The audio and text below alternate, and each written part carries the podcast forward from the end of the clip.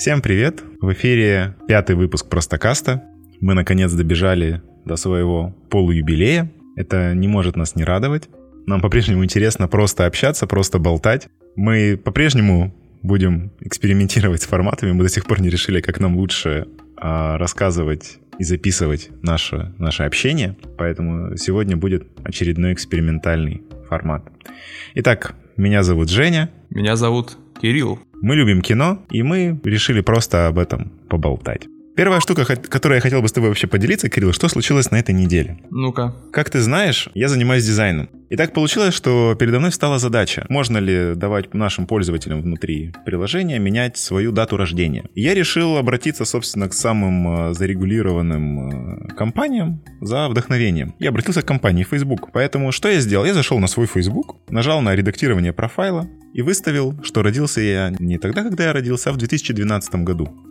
И Facebook без малейшего предупреждения полностью заблокировал мой профайл, как только я отпустил кнопку. Так что, дорогие слушатели, я рассказываю вам, как можно выпилить себя из Facebook, не делая огромные полотна, что вся информация принадлежит мне, как удалить себя из всех фотографий, и полное ваше упоминание, потому что сейчас меня нельзя найти даже по поиску на Фейсбуке вообще. Достаточно просто поменять дату рождения, и Facebook вас полностью заблокирует любую информацию и упоминание у вас в сети. Ты пытаешься вернуть это обратно или... Да, конечно, я уже написал в службу поддержки, я приложил э, копию своего, своего ID, местного со своей фотографией, своей датой рождения. Ну, то есть теперь у меня начинается квест по возвращению. Я не знаю, в каком формате вернется мой профиль, но сейчас, если ты зайдешь на Facebook и попытаешься меня найти, ты не найдешь обо мне ничего. Поэтому, если вы задаетесь вопросом, как исчезнуть из интернета, скажите, что вам меньше 12.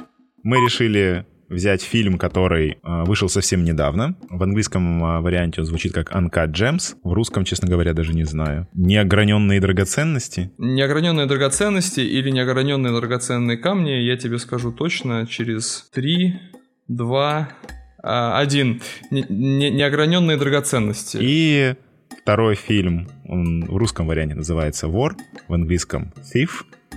Это фильм 81 -го года, мы решили провести параллель между ними. Эти оба фильма стоят того, чтобы их посмотреть. Они оба хорошие, и мы сегодня будем критиковать, но не сильно. Оба фильма, которые нам, в принципе, Мы будем обсуждать. Да, мы будем обсуждать. Итак, поехали. 2012 год. Говард Ратнер владеет небольшим ювелирным магазином в Нью-Йорке. Являясь большим фанатом НБА, он жизни не мыслит без ставок на игры, поэтому нах- находится по уши в долгах и постоянно скрывается от кредиторов.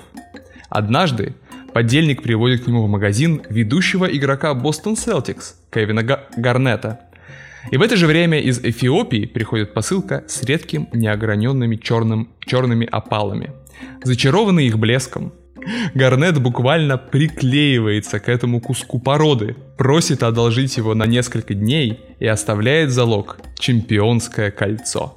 Говард тут же закладывает кольцо в соседнем ломбарде и на вырученную сумму делает ставку на игру Celtics. Мне кажется, кинопоиск нам не очень сильно помог с описанием этого фильма.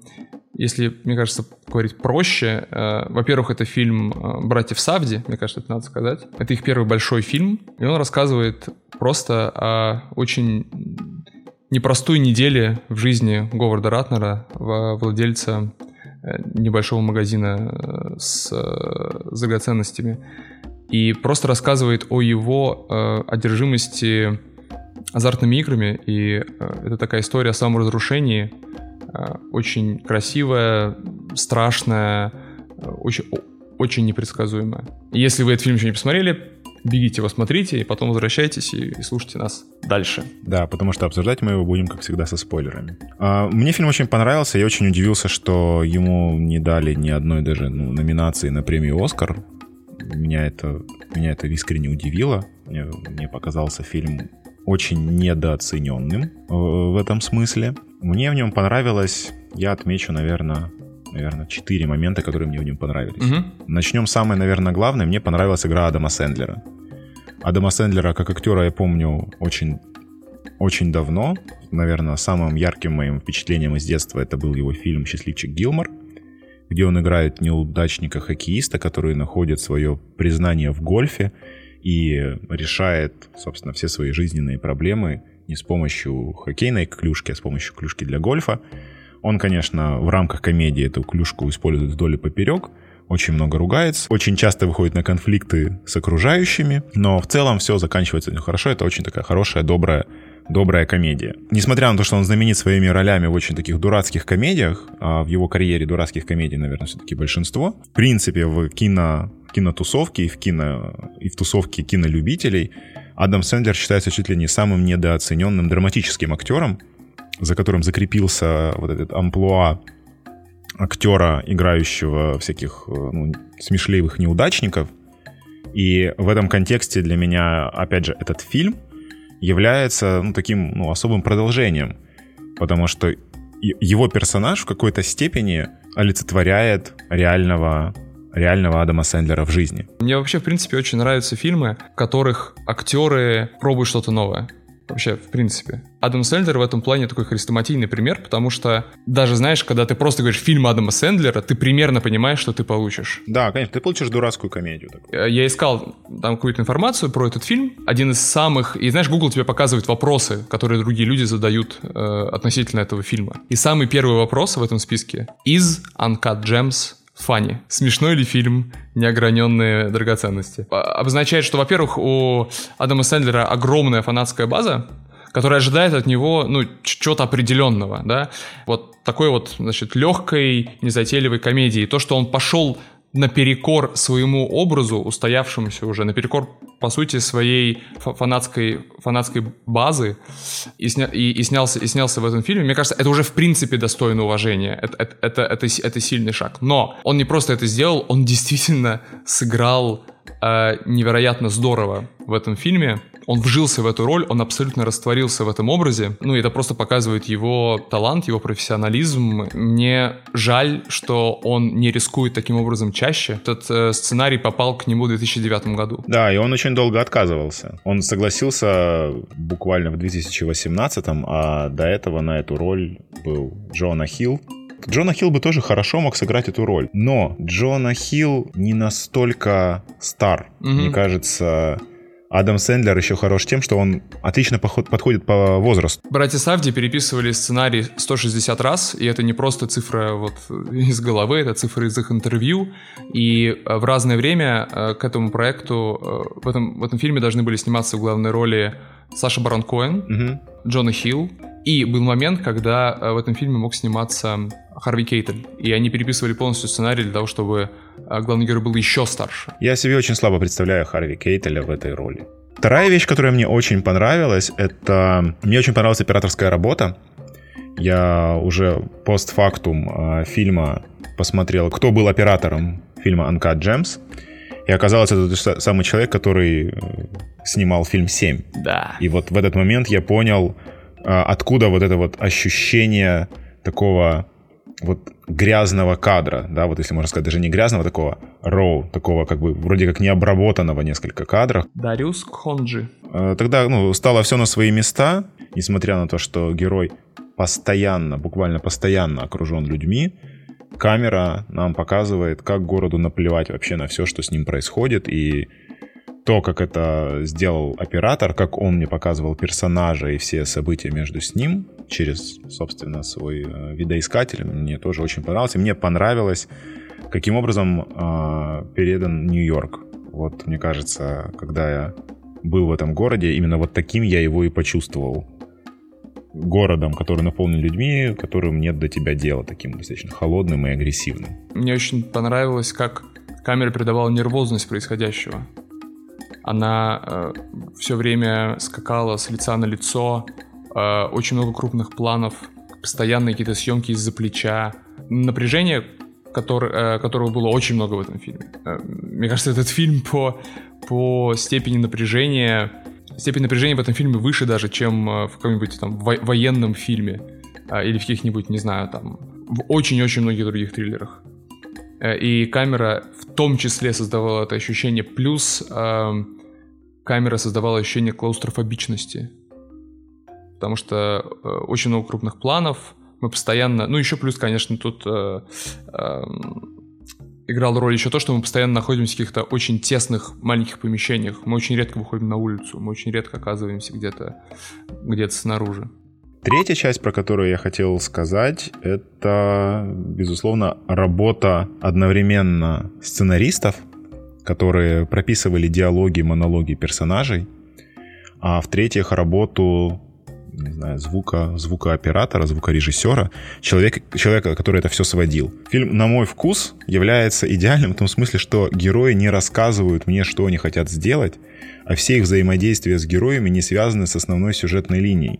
Они все построены, ты понимаешь взаимоотношения героев из того, как они обсуждают какие-то вещи, которые не связаны с основной сюжетной линией. Это прекрасно. Как они все ругаются, у кого какие кому претензии. Они у всех разные, они не обязательно пересекаются.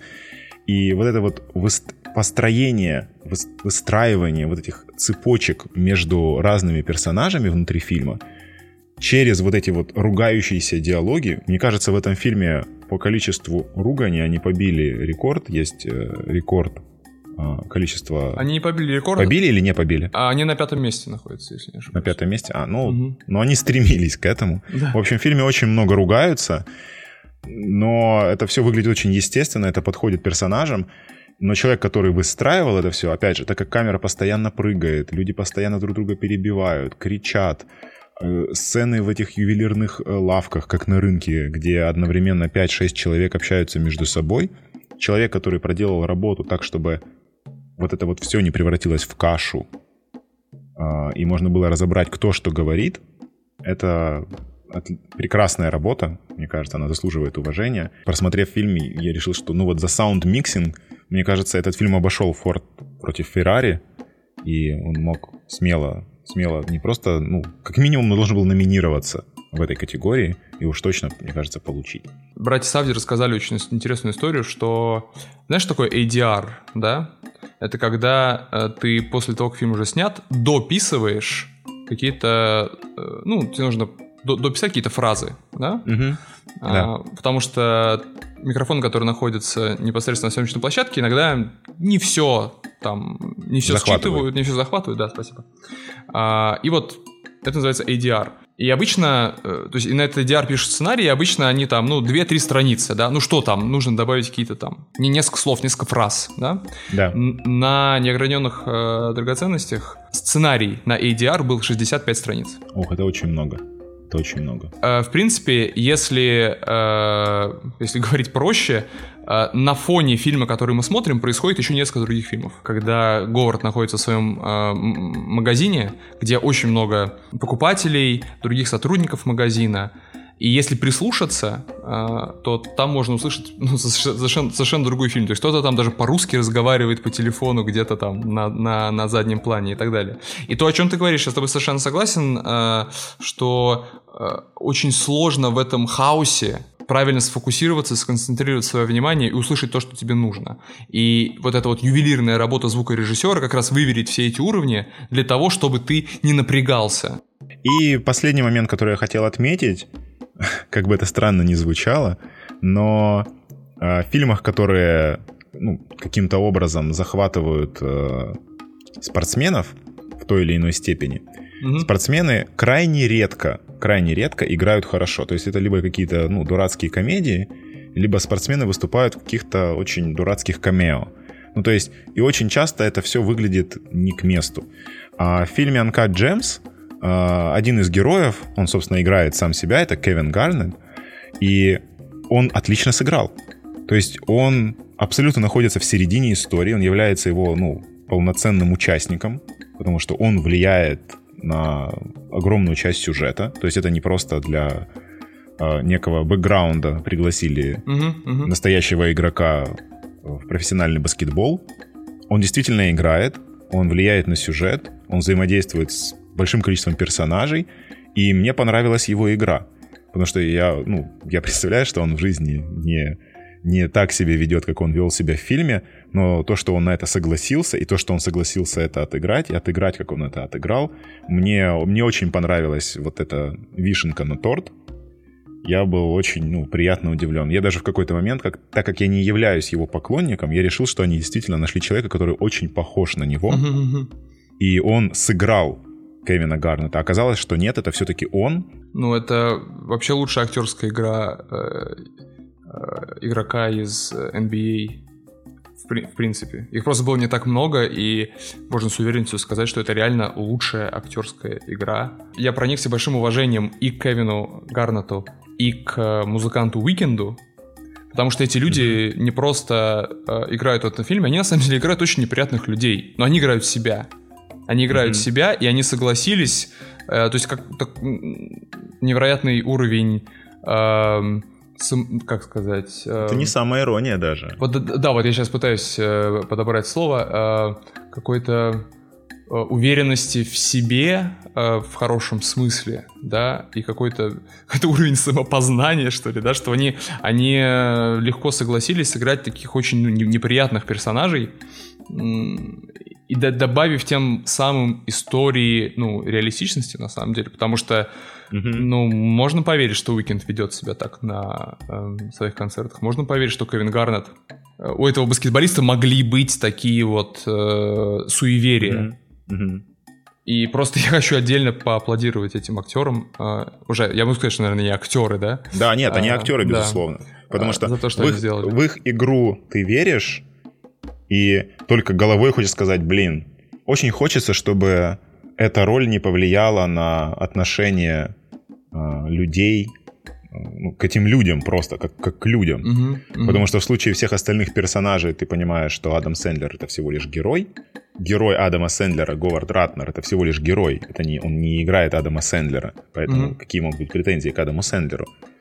Но эти два героя вполне реальны. И вечеринки реальные, то, что они делают в кадре, очень много из реальностей за что им, я не знаю, спасибо. Они, это, это, это, вот, это реалистичность, которая, мне кажется, вот, сделана на правильном, на правильном уровне. Не в лучшем свете, Уикенд даже во флюоресцентном свете себя выставляет в этом фильме.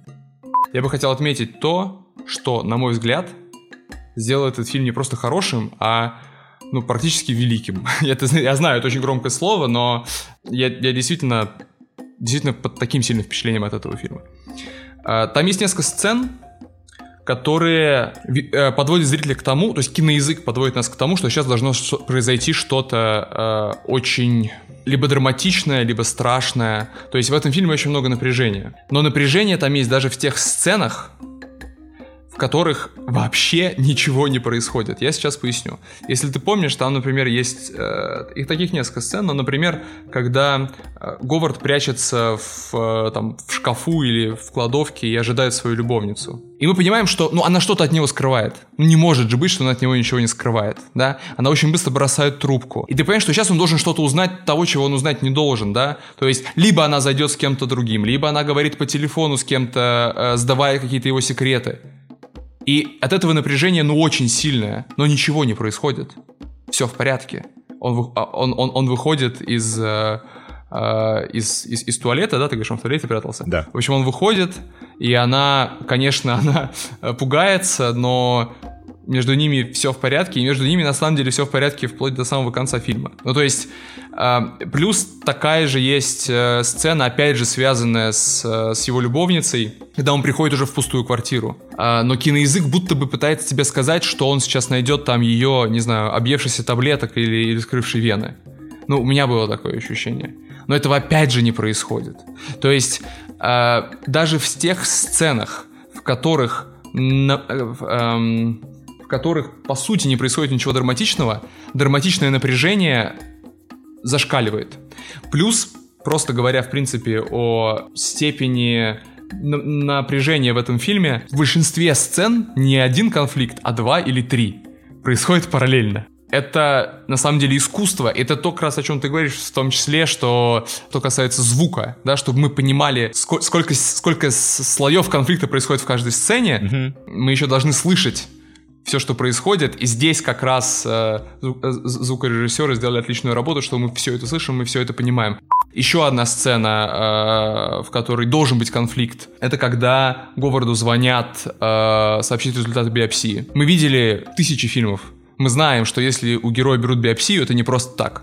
И что вы думаете, в этом фильме это просто так? в этом фильме это просто да. повешенный домоклов меч, который оказывается вовсе не домокловым мечом, да, абсолютным ничем, но, но тем не менее э, напряжение от этого, кажется, только нарастает. Я думаю, что вот эти все сцены с этим напряжением сделаны ровно для, для одного эффекта, для финальной сцены что каждый раз, когда вот нагнетается такое напряжение, твой мозг в течение фильма запоминает, ничего не произойдет, угу. все будет хорошо. Когда это происходит в очередной раз, и тебя снова нагнетает напряжение, и твой мозг говорит, сейчас все будет хорошо, все заканчивается плохо в этот раз. Но в течение фильма твой мозг уже натренировали, что напряжение не заканчивается ничем, то есть оно просто спадает. У меня есть такой вопрос. Почему мы вообще сопереживаем Говарду? Да, он не очень приятный человек. Ну вот почему? Мы сопереживаем Говарду, потому что мы э, можем проассоциировать с собой вот эту вот одержимость чем-то. У каждого есть какая-то одержимость чем-то. Неважно чем. У него одержимость э, азартными играми и ставками. У нас с тобой там одержимость кино, да? Ну, не такая, как его одержимость ставками. Не, да, да, да, да. Ну, то есть, естественно, это фильм, и фильм все преувеличивает, гиперболизирует. И мне кажется, что мы просто все, нам всем знакомо это ощущение, когда что-то нам очень-очень глубоко не безразлично, и мы хотим чего-то добиться в этой сфере. А, у него это азартные игры, у него это ставки. И мне кажется, это просто такое очень универсальное, знакомое всем ощущение. Мне показалось так, я не уверен, что это правильный ответ. Мне кажется, я сопереживаю Говарду не потому, что он чем-то одержим. В принципе, в его жизни все хорошо. Да. Прекрасное отношение с этой новой девушкой. У него есть жена, у него двое детей. Ну, то есть они развелись, но тем не менее у них нет каких-то финансовых трудностей. В принципе, все их финансовые трудности, по большому счету, вызваны его поиском приключений. То есть, если бы он просто работал и занимался продажей драгоценностей, все было бы, наверное, аккуратно. То есть сказать ему, что вот он прям в тяжелом финансовом положении, да, и ему нужно спастись, или он не болен раком, нам показывают, его никто не обманывает, его обожает там его красивая любовница, хотя они, в общем-то, друг другу не сильно подходят. Угу. Внешне я имею в виду, да, ну то есть она могла найти себе пару и получше, но вот каким-то образом она влюбилась в Говарда.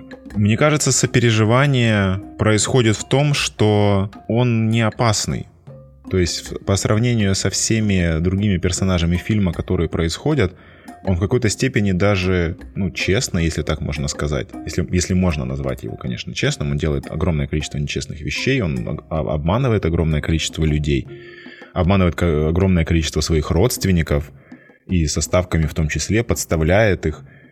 Но он вроде бы как хочет это сделать ради ну, какого-то лучшего будущего. Да. Мне кажется, сопереживание в том, что он не злой человек. Mm-hmm. Несмотря на mm-hmm. все его желание там как-то обмануть или там договориться или подставить и так далее, он все-таки не злой.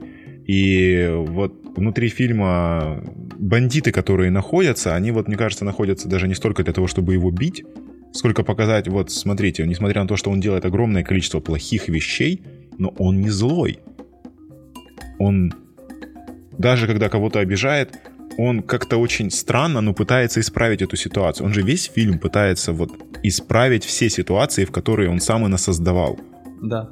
Не, не то чтобы у него там прям жизнь ему проблем подбрасывает, он их сам находит, он их сам создает, он сам создал себе эту репутацию, он сам создал себе проблемы, он сам показывал этот, этот опал, он сам этот опал менял, то есть жизнь ничего с ним не делала. Он просто из-за своего дурацкого характера, из-за своих каких-то очень странных амбиций усложнил себе жизнь. Но он неплохой парень. И э, мне кажется, вот просто на фоне всех персонажей ему сопереживаешь как единственному максимально положительному персонажу. Вот не хочется, чтобы с ним что-то случилось.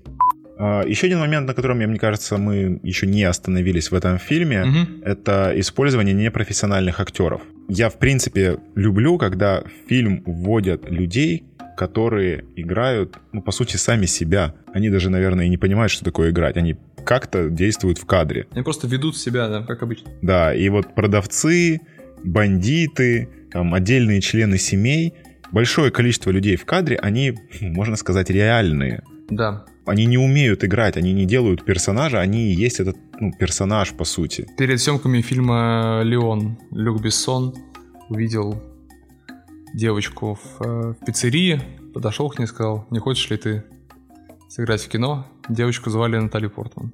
Мне кажется, что вот эти вот э, ну, два э, основных персонажа, Фил и Ника, которые главные головорезы. Угу. Коллекторы. Да-да, коллекторы, которых играет Кейт Ричардс и Томми Каминик. Кит, Кит Уильям Ричардс, э, который, да, играет э, Фила, его образ один из самых страшных и угрожающих образов за последние, я там, не знаю, ну лет пять точно. Ну, то есть это и я бы никогда не поверил, что у этого актера, что, знаешь, это не какой-нибудь там малоизвестный телевизионный или там театральный актер, у которого там, я не знаю, 15-20 лет опыта за плечами. Каждый раз, когда я смотрю фильм, и особенно когда в течение просмотра фильма мне фильм начинает нравиться все больше и больше и больше, я, мне кажется, у меня руки автоматически сводятся в такие крестики, я держу пальцы, чтобы не испортили концовку. Угу, угу. Потому что испортить концовку это очень легко, как показывает практика. Здесь они сделали прекрасную концовку. Это лучшее, что они могли сделать для фильма. Да, это абсолютно логично. И это абсолютно логично.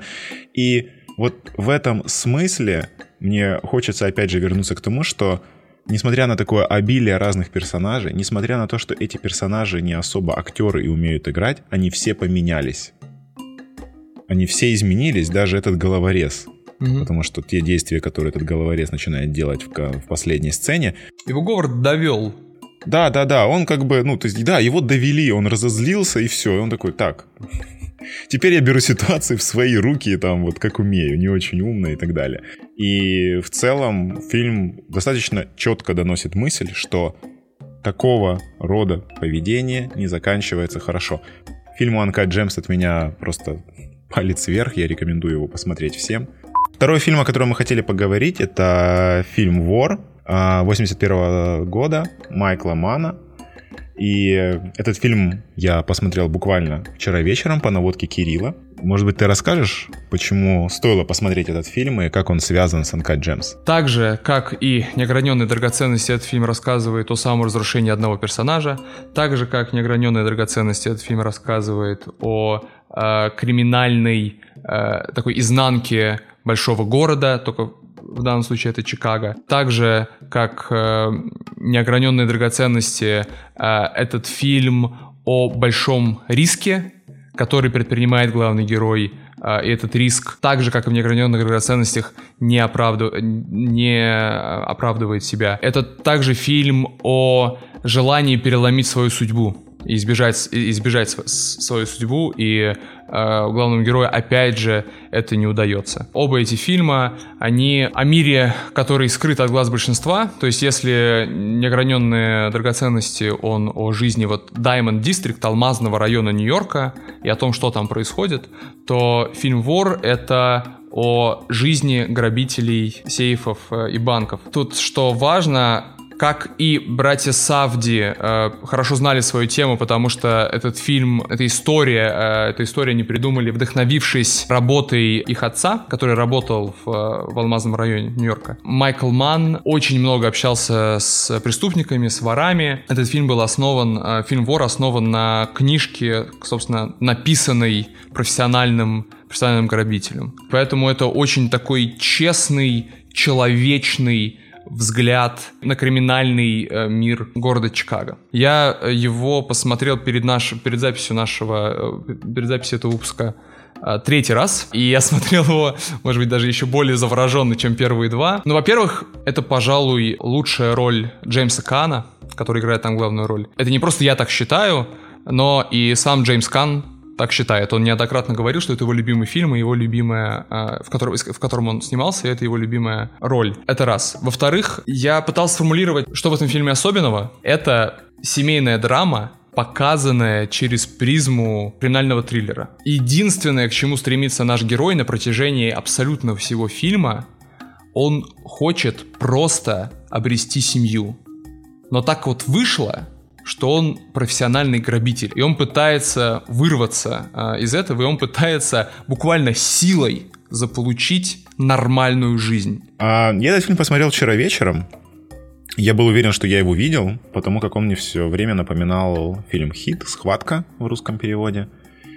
Но оказалось, я его не видел. Фильм старый, достаточно медленный. Актеры, на мой вкус, все-таки немножечко переигрывают. Ну, особенно, вот, например, диалог э, его девушки, да, вот, которой он силой добивается и просто говорит, будь со мной, я тебя сделаю счастливой. На меня фильм не произвел такого впечатления. Наверное, мне его нужно было посмотреть просто сильно раньше, чтобы он у меня как-то, ну, отложился давным-давно. На новый вкус он для меня проигрывает той же самой схватки. Я, я бы не сказал, что я очень сильно сопереживаю главному герою, потому что я не очень понимаю, за что он заслужил хорошую жизнь. Поэтому то, что его, ну, наказывает, условно, да, да, весь фильм, жизнь наказывает за то, что ты не получишь эту хорошую жизнь, потому что ты делаешь, в общем-то, плохие вещи. Для меня нереалистично, что его не убили, потому что, мне кажется, его стоило бы, ну, его бы стоило убить как персонажа. Я не знаю, зачем его спасли, зачем его режиссер и сценарист спасли, почему из всех бандитов, которые как бы участвуют в этой перестрелке, бронежилет оказался на человеке, который не являлся стрелком, а был просто вором. Это было несколько странно. Почему не было бронежилетов на всех остальных участниках, особенно на телохранителях, тоже не очень понятно при том, что ребята просто с автоматами ходят. Вторая вещь, которую я хотел сказать, фильм, конечно, очень малобюджетный. Из-за этого видно, что им не хватало а, массовки, назовем это так, что телохранители у его телохранителя это те же самые телохранители, которые охраняют главного босса. То есть вот эти вот моменты были для меня такими, ну, забавными. А, мне понравился необычный выбор на главу мафии. Он абсолютно не выглядел как э, глава мафии. Для меня он выглядел как какой-то преподаватель географии или физики. Роберт Проски зовут актера. Этот актер, он абсолютно не ассоциируется с человеком, который способен на зло, и когда вот происходит вот это изменение, когда он начинает действовать жестко, это очень хороший поворот был в рамках персонажа. Это дебютная роль Роберта Проски в кино. Mm. А, правда, он был театральным актером до этого, но это его дебютная роль, и после этого он еще много где снимется.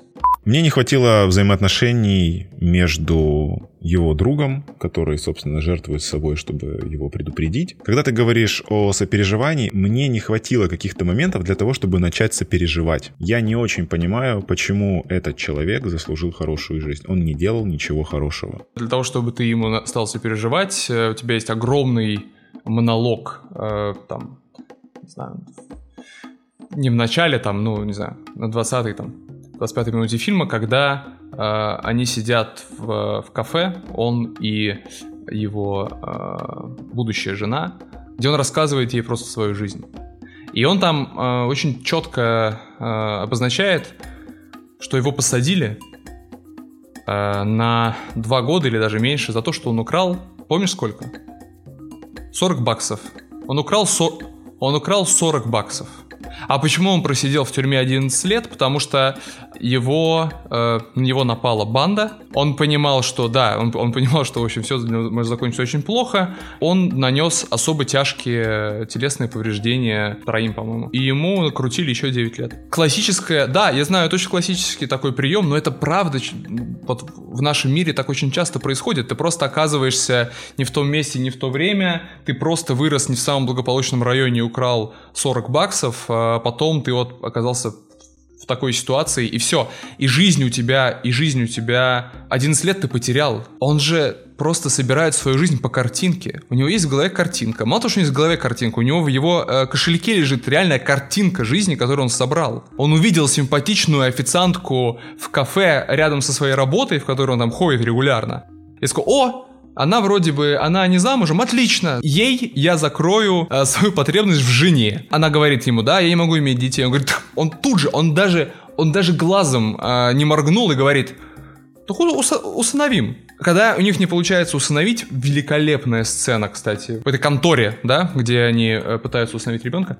Этот человек э, вообще он не умеет находиться в он не умеет находиться в обществе, он не знает, что это такое. Для него просто вот есть женщина, она рядом с ним, она его жена, все, как бы, э, и вопрос закрыт. Да, он просто пытается заполнить пустоту да, вот да, этими да. символами даже, даже не, Именно. не эмоциями, просто угу. символами. Жена, машина, дом, ребенок, дерево, гамак, камин, отдых в Мексике. И в этом и трагедия, частично. Но и в этом, мне кажется, и красота этого фильма, потому что, ну, и жизненная правда. Ты заметь, я не сказал, что фильм плохой. Угу. Я сказал, что он просто несколько устарел. Ну, то есть, если можно сказать, что, ну да, мне жалко, что с ним так поступила жизнь, ну да, жалко. Но это не сопереживание на том уровне, на котором вот я сопереживал Адаму Сэндлеру, например. Ты помнишь, что я абсолютно то же самое, по-моему, говорил, когда мы обсуждали Джокера?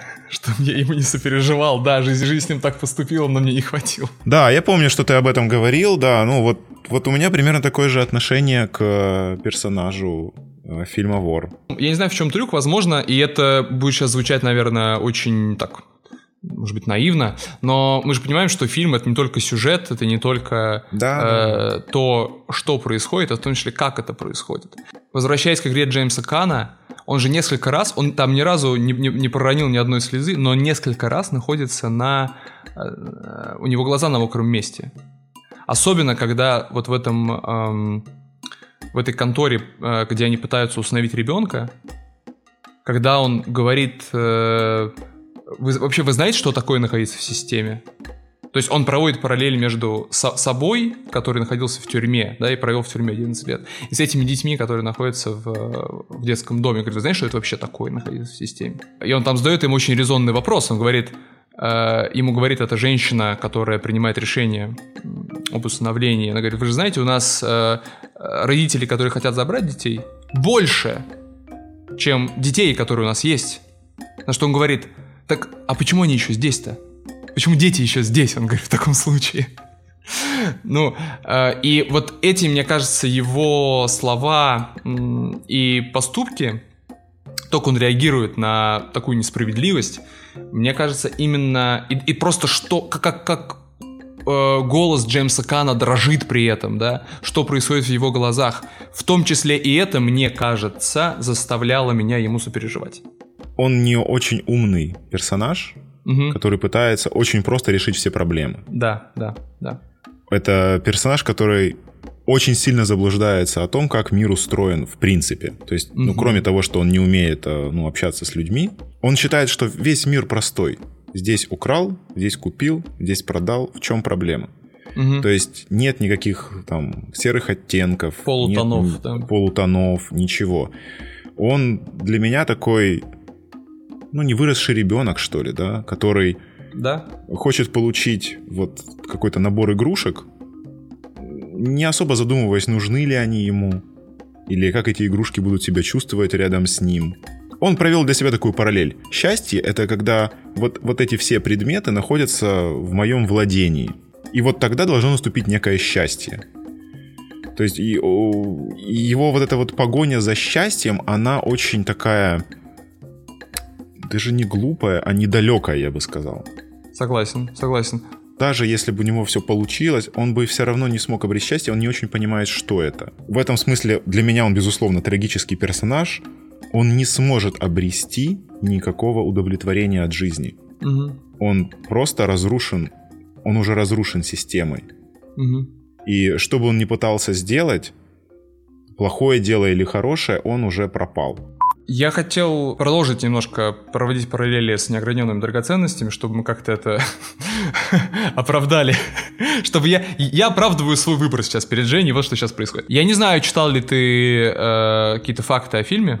Я не успел, это было буквально вчера вечером. Да-да-да, и вот сейчас, э, собственно, нас рубрика э, «Я взрываю мозг Жени». Помнишь ли ты персонажа э, Урицы, э, офицера Урицы? Офицер Урицы, конечно, я его помню. Это персонаж, который пытался получить э, процент от... Э... Долю, да. Это, это грязный полицейский, да, который, э, в общем, пытается, да, урвать какой-то процент у Фрэнка. Этого персонажа играет э, профессиональный вор, который э, на тот момент находился в федеральном розыске. Э, он был другом с Майклом Маном, ну что ж друг другом, да, ну Майкл Ман исследовал эту тему, познакомился вот с этим вором, этот, и предложил ему роль. Более того, все те инструменты для взлома, которые используются в этом фильме, он их, э, все эти инструменты этот э, человек любезно предоставил. А, и, например, в открывающей сцене, когда Джеймс Кан взламывает сейф, это действительно Джеймс Кан по-настоящему взламывает сейф, а, ну, с какой-то там помощью вот этого вора, да, который там угу. э, где-то там стоит за кадром и говорит, что и как делать. Майкл Ман просто очень, видимо, любит такую иронию, потому что одного из э, бандитов, а такой там усатый есть бандит, если ты помнишь, который в самом конце выбегает с автоматом. Его играет бывший на тот уже момент даже чикагский полицейский Деннис Фарина. Но мне кажется, Фарину мы помним по фильму «Большой куш». Он же играл кузена Ави. Э, ты просто больший мастер по Гаю Ричи, чем я. Да, возможно, я тебе поверю на слово. Мне кажется, это придает фильму некой аутентичности, как, собственно, и неограненным алмазом это придает аутентичности. Я еще хотел бы поговорить немножко э, о стиле э, фильма «Вор». Мне кажется, он невероятно стильный. Операторская работа там просто сумасшедшая, и она гораздо более, э, там камера гораздо более спокойная, нежели чем в, в неокраненных алмазах. Там есть два кадра, которые меня абсолютно просто, я каждый раз, когда смотрю этот фильм, вот реально прям останавливаю и смотрю какое-то время на этот кадр. А первый, когда едет машина, и мы видим в капоте, на капоте отражение э, всяких вывесок. Города, да. Абсолютно сумасшедший кадр. И второй кадр тоже, как это неудивительно, связан с машинами, когда Фрэнк приходит ночью на свою парковку, где он продает машины. И там э, светится, там висят гирлянды над машинами, очень много гирлянд, они светятся, и они отражаются в, в начищенных кузовах э, машин. Как тебе, как, э, как ты уже тут всем признался, что ты дизайнер? Ну скажи, как тебе визуальный стиль Майкла Мана? Мне очень понравилось, как двигается камера. Кадр, когда полиция едет за автобусом, он, собственно, переставляет датчик да. э, на автобус, едет автобус. И я лишь думал о том, как в 81 году они делали облет этого автобуса угу. и наезд на, ну, на название города, куда этот автобус Домой. едет, и куда, собственно, да. да, и куда полиция едет. Я думал о том, что, господи, как же вы это тогда делали? Ну, то есть, сейчас понятно, что есть руки, есть 3D, есть куча, куча, куча, огромное-огромное количество инструментов, как это можно сделать буквально там за выходные. Но я понимаю, что вот этот кадр с трафиком, э, автобусом, облетом этого автобуса и наездом просто на вывеску, какой-то, ну, элементарный по сегодняшним меркам кадр в 81 году было, мне кажется, сделать крайне тяжело.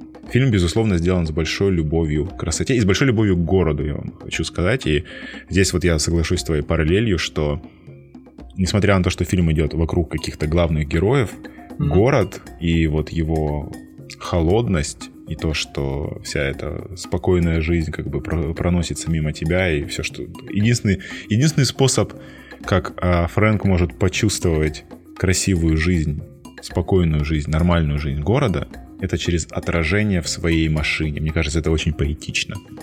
Оба эти фильма, заметь, закидывают зрителя сразу в самое такое, в самое пекло какой-то незнакомой ему жизни. Диалогов в Воре сильно меньше, чем э, в неограненных драгоценностях, да, но там очень много жаргонных слов, которые фильм не пытается тебе объяснить и разъяснить. Что такое, например, означает слово «пинч», да, там все время говорит Фрэнк, you wanna pinch me, то есть вы хотите меня ущипнуть, если это перевести на русский, да, you wanna pinch me, you wanna да. pinch me, и только потом ты понимаешь, что это означает, э, ну, как бы арестовать, прижать, да, задержать. И вот, мне кажется, это еще одна из параллелей, вот, этот, вот эти два профессиональных мира, в которых мы оказываемся, а, что в том, что в другом э, фильме. В общем, э, такой вот у нас получился наш э, экспериментальный выпуск, где мы попробовали новый формат, где мы обсудили э, и провели параллели между двумя фильмами. Посмотрим, будем ли мы с, ним, с этим форматом продолжать. А, мне понравилось. Надеюсь, что вам тоже. А, я советую и Uncut Gems, и Вора. Я сейчас пойду спать. Женя пойдет э, не спать. Ты сегодня на какой фильм ты сегодня собрался идти? На Соника. Женя идет на Соника. Э, я не знаю. Вот. Э, этот фильм, скорее всего, не покажется ему устаревшим. Ему не захочется поставить этот фильм на 1.25. До встречи на следующей неделе, когда мы возьмем два новых фильма, будем о них э, разговаривать. И, возможно, на этот раз мы будем не согласны сильнее, чем сегодня. Всем спасибо, друзья. С вами были Кирилл и Женя. Пока-пока. Пока. -пока. Пока.